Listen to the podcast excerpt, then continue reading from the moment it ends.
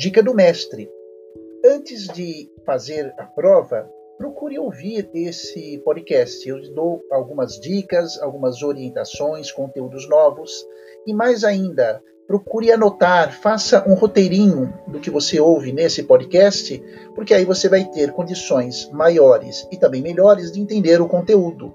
No papel, visualizando a informação, as coisas ficam mais fáceis. Fica a dica. Um abraço.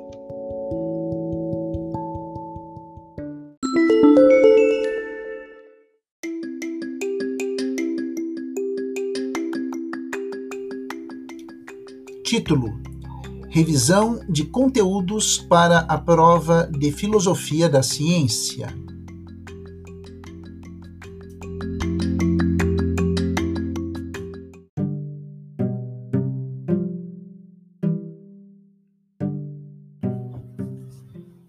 Quando nos propomos a estudar a filosofia da ciência, é claro que surgem várias nuances e questionamentos extremamente legítimos, extremamente adequados para uma correta interpretação do que é a filosofia da ciência, qual é o seu papel no diálogo com a sociedade, com o mundo contemporâneo, Quais são, por exemplo, os desafios que ela enfrenta no que tange à questão e ao papel da própria tecnologia e no diálogo dela com a sociedade, com os problemas humanos? Então, é sempre uma oportunidade muito interessante tratarmos dessas questões, porque elas são muito atuais.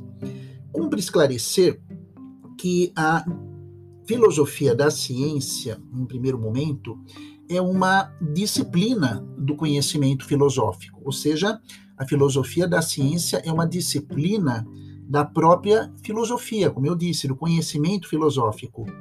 E ela tem um papel específico, qual seja o de investigar a natureza, a atuação da ciência no mundo contemporâneo. Né? Esse verbo investigar é próprio da, da filosofia. Né? A filosofia investiga. Investiga o quê? O seu objeto, que é a própria ciência, no diálogo com o mundo contemporâneo. A, a filosofia da ciência também é um modo de se pensar a realidade. Né? É a tentativa que nós temos de analisar o emprego, a atuação da ciência nas questões humanas e nas questões sociais. Por exemplo, a questão da pandemia, a questão da eutanásia, o aumento da população. Então, é, é, muito interessante porque quando estudamos a sociedade e o próprio homem, nós percebemos que a ciência tem um papel fundamental aí, ela tem um papel ético, ela tem um papel moral de ajudar essa sociedade a ser mais digna, a ser um espaço de melhor ambientação. Então, é, é interessante resgatarmos esses três princípios da filosofia da ciência como disciplina. Trata-se de uma disciplina de conhecimento filosófico. Seu papel é investigar a natureza da ciência no mundo contemporâneo e também é um modo de pensar a realidade, a análise da ciência nas questões humanas e sociais. E a filosofia da ciência, como disciplina da filosofia, surge na Grécia, aproximadamente no século V, com Sócrates, antes de Cristo, e ela tem um propósito que se estrutura em duas perspectivas. A primeira, o propósito é a argumentação dos conceitos das palavras, dos termos, né? Ela toma muito cuidado em analisar os argumentos que serão utilizados na análise da realidade. E também a filosofia vai ter, e a própria filosofia da ciência, um propósito de compreender esses conceitos. Isso é muito importante porque ao cientista cabe não apenas saber argumentar, mas compreender aquilo que ele argumenta o uso dos termos. Então, a filosofia da ciência vem definir melhor o papel do cientista no mundo contemporâneo. E como que se faz, prezado internauta, esse dinamismo? Como que a filosofia da ciência age? Como que é a reflexão filosófica, o que, que ela precisa conter, o que, que ela precisa contemplar, e podemos, de uma maneira muito didática, uh, indicar aí três exigências. A primeira exigência da reflexão filosófica. Ela deve ser crítica, ou então, como nós vimos nas aulas, deve haver o critério da criticidade, ou seja, a capacidade de desenvolvermos uma análise crítica. E a crítica é constituída tanto pelos aspectos positivos quanto pelos aspectos negativos de uma realidade, de um objeto, de uma situação ou de um contexto. Então, guarde bem, criticidade é o levantamento dos aspectos positivos e negativos de uma situação, conjuntura ou contexto. A segunda exigência de uma reflexão filosófica, internauta, é a radicalização. Né? Radicalização, para nós em filosofia, significa a capacidade da pessoa fazer uma análise e ir até o fundo da questão. Olha que interessante. Radicalização vem de raiz. Então, é a capacidade da, do pensamento científico ir ao fundo, né? ir à raiz do problema, tentando identificar a sua natureza. Não tem nada a ver com questões ideológicas de esquerda ou direita, radical de direita, radical de esquerda. Não. A dimensão que nós nos referimos aqui é no plano da verticalidade e não da horizontalidade. Então, radicalização, você tem a, a, a postura, o propósito de ir ao fundo da questão, ao âmago da questão, à raiz da questão que se apresenta. Então, já vimos duas exigências: a criticidade, a segunda, a radicalização, e a terceira é a universalidade. Ou seja, nós temos que sempre considerar que as questões humanas, sociais, são universais. Os problemas que o homem brasileiro enfrenta também são problemas de outros países, de outros continentes, e a reflexão da ciência deve ser universal para todos os homens, de todas as regiões e todas as culturas e não só ficarmos presos em questões paroquiais, em questões circunstanciais. Ok? Um ponto importante das aulas que nós tivemos ao longo do curso fez menção à temática senso comum e conhecimento científico. Né?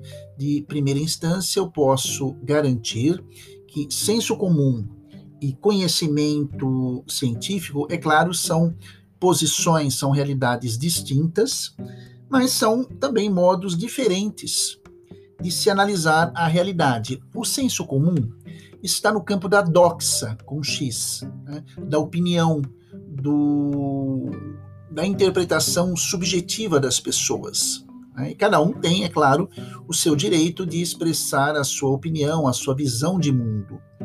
Já o conhecimento científico não é tão subjetivo. O conhecimento científico é objetivo. Então, se fôssemos fazer uma análise comparativa, né, ambos são modos de se analisar a realidade. O senso comum é um modo subjetivo, pessoal, interno, da pessoa de analisar a realidade. O conhecimento científico, ele sai da subjetividade e entra no campo da objetividade. A ciência não pode tomar partido, ela analisa a realidade a partir das relações de causa e de efeito. Agora, eu quero até deixar muito bem registrado nesse podcast, internauta, não significa que o conhecimento científico seja mais importante do que o senso comum. Não, guarde bem isso. Ambos são modos diferentes de você interpretar o contexto, a realidade em que nós vivemos. Ok? Com isso, quando nós falamos eh, então de senso comum e sociedade, mundo contemporâneo, um ponto também que eu gostaria que você uh, retomasse nas suas recordações, nos seus estudos, é a respeito. São dois pontos. Um é o papel da tecnologia uh, dentro do pensamento científico, e o segundo é a questão da filosofia da ciência nos dias atuais. Sabemos que a tecnologia, desde os tempos mais imemoriais uh, da história da humanidade, tem o seu valor. Quando o homem uh, descobre o fogo, quando o homem descobre a agricultura, quando o homem descobre as pedras e transforma tudo isso em tecnologia, isso significa que a, a própria tecnologia em si tem o seu valor. Se você, por exemplo, pegar o termo técnica em latim, ou melhor, em, em grego, o termo é escrito e pronunciado como tecne, ou tecné, que significa ferramenta. Então, olha que interessante, a própria palavra tecnologia já se autodefine como uma ferramenta a serviço da ciência. Então, não é a tecnologia que vai eh, determinar qual é o papel da ciência, não. É a ciência que vai fazer uso da tecnologia, dessa ferramenta, desse instrumento, para se resolver os problemas pessoais e da sociedade. Então, o papel da tecnologia na ciência possui dois valores que fiquem muito claro para você. O primeiro é o valor, como eu já disse, instrumental. A técnica é e sempre será uma ferramenta. O outro valor da tecnologia dentro do universo científico é um valor social. Exato.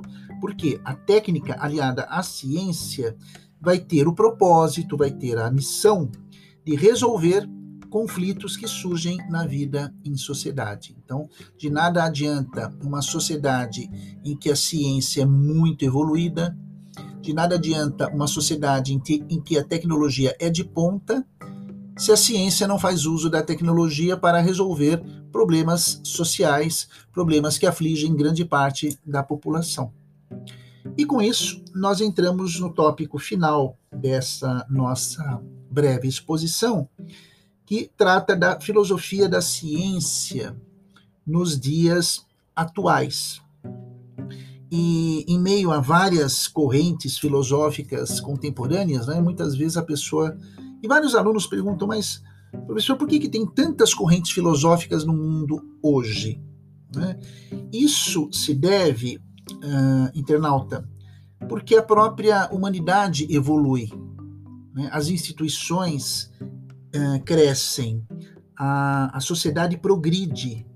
E é claro que as relações vão se tornando mais complexas, mais desafiadoras. Então é perfeitamente compreensível que você tenha várias correntes da filosofia no mundo contemporâneo tentando interpretar aí uh, situações, contextos e desafios. A título de exemplo, eu citaria o Círculo de Viena, que é um, uma área, uma expressão da filosofia né, que vai se dedicar à análise, olha que interessante, da ciência, do papel da ciência, o Círculo de Viena, o papel da lógica na argumentação, no raciocínio, da análise dos problemas e o papel da linguagem, ou seja, como que o homem uh, utiliza a linguagem como uma forma de resolver os problemas sociais aliados à ciência. Então, o ciclo de Viena, eu quis citá-lo, porque ele é uma das expressões das correntes filosóficas contemporâneas extremamente atuais, porque se propõe a analisar esse tripé: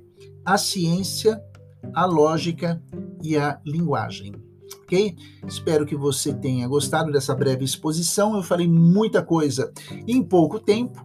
A sugestão é você seguir a dica do mestre, anotar direitinho e rever as aulas para uma melhor compreensão ok? Um grande abraço.